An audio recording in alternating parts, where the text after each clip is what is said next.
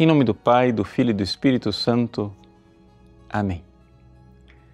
Meus queridos irmãos, o Evangelho de Lucas, quando ele fala do amor aos inimigos, logo em seguida ele põe as sentenças, as quatro sentenças que nós lemos no Evangelho de hoje. Para a gente é, interpretar este Evangelho, é interessante notar a pequena comparação, a pequena parábola que Jesus usa no final. Ele diz que nós seremos medidos com a mesma medida com que medirmos. E nós é, precisamos ter uma medida abundante, ou seja, uma medida calcada e sacudida. Que comparação é essa? Trata-se da medida de cereais, ou seja, os cereais eram medidos em vasos né, que continham aquela medida, o litron, né? ou seja, ali cabia. Se você sacudir, o espaço vazio entre os grãos desaparece e cabe mais. Então, uma medida sacudida é quando você tem os cereais e você realmente sacode, não somente você calca para caber mais e você ainda transborda. Você recebe muito mais. O que é que Jesus está tentando transmitir aqui? É que nós devemos ser generosos e sair da medida mesquinha. Se você vai tratar o relacionamento com as outras pessoas a partir daquilo que é justo, ou seja, vai colocar somente o justo, você ali não está tratando as pessoas como Deus trata você. Deus trata você com a medida calcada, sacudida e transbordante. Deus lhe dá muito mais do que o que você merece. Nós, no nosso relacionamento com Deus, não estamos num relacionamento de justiça. É por isso que Jesus diz: ser misericordiosos como o Pai é misericordioso. Não julgar quer dizer o seguinte: não quer dizer que eu não posso ter um juízo a respeito daquilo que está sendo feito. Quer dizer simplesmente que eu não devo restringir meu relacionamento com as outras pessoas na mera justiça.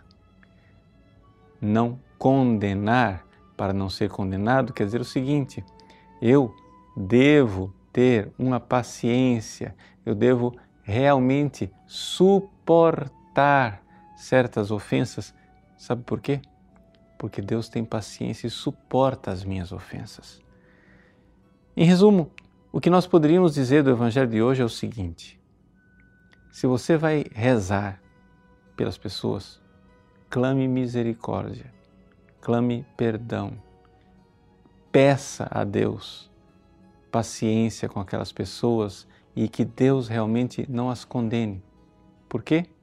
Porque se você pedir condenação, se você pedir justiça, se você pedir que Deus venha com a sua vingança e sua ira, saiba, você é o primeiro da fila.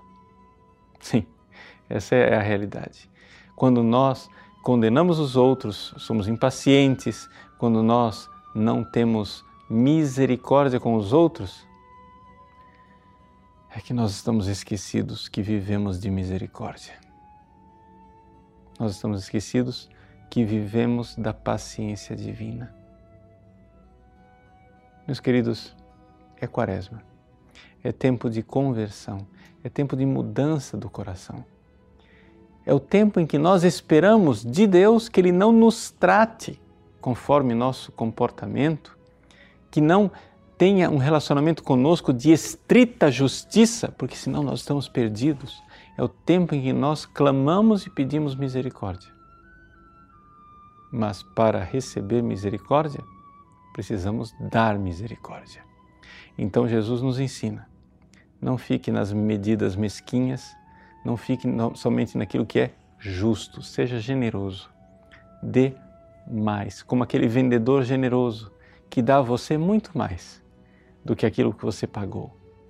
E você vai para casa com a sua sacola cheia, muito mais do que aquilo que você mereceu.